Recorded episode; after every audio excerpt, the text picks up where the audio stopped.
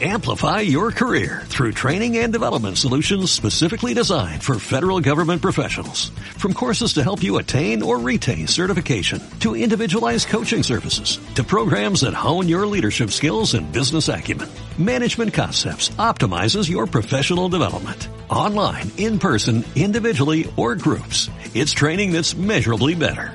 Learn more at managementconcepts.com. That's managementconcepts.com.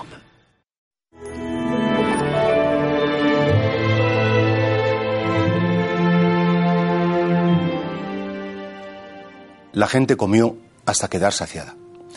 Mira, el cristianismo no es, no es una religión como espiritualista, en el sentido de que nos ocupamos tanto del espíritu, de la vida interior, del rezar, que nos olvidamos de las cosas materiales.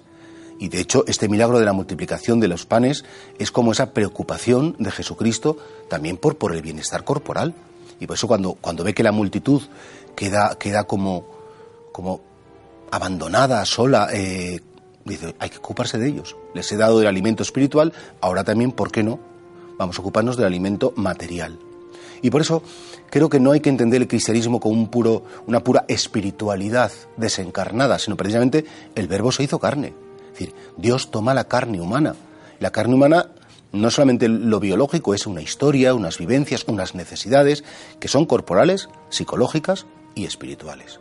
Y por tanto, tenemos que huir de, esa, de ese falso concepto de, del espiritual, la persona espiritual como una persona muy mística, muy subida a la parra, no, no hace falta comer, no hace falta nada, porque en definitiva lo único importante es, no, es verdad que lo más importante es tener el espíritu sosegado y sano, pero no es lo único importante. También es importante la salud corporal, es importante saber pasarlo bien, es importante reír, es importante estar a gusto, sin ser materialistas, sin ser eh, consumistas, pero, hombre, claro que es importante, porque si no, efectivamente, pues se acabaría la humanidad. Siempre ha habido en la historia de la Iglesia corrientes, sobre todo los gnósticos, que decían que no, que no, que a la carne hay que despreciarla, hay que maltratarla, porque la carne es débil, y utilizando palabras de Jesús como fuera de contexto, decían que esa pura espiritualidad tenía que como que destruir, machacar todo lo que es corporal.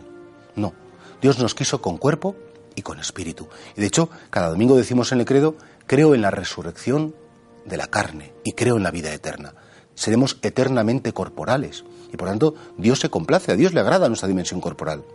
Esto nos tiene que llevar, por supuesto, pues a cuidarnos, sin caer en dependencia, sin caer en, exageraciones, sin caer en un culto al cuerpo que, que, a veces es enfermizo y que es excesivo.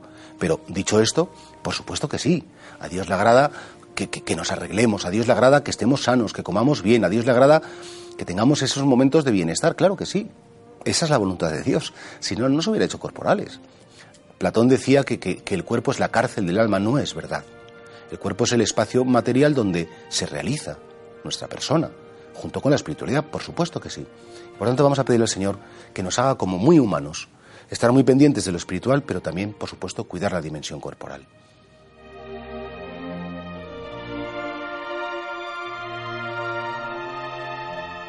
Amplify your career through training and development solutions specifically designed for federal government professionals. From courses to help you attain or retain certification, to individualized coaching services, to programs that hone your leadership skills and business acumen, Management Concepts optimizes your professional development. Online, in person, individually, or groups. It's training that's measurably better. Learn more at managementconcepts.com. That's managementconcepts.com.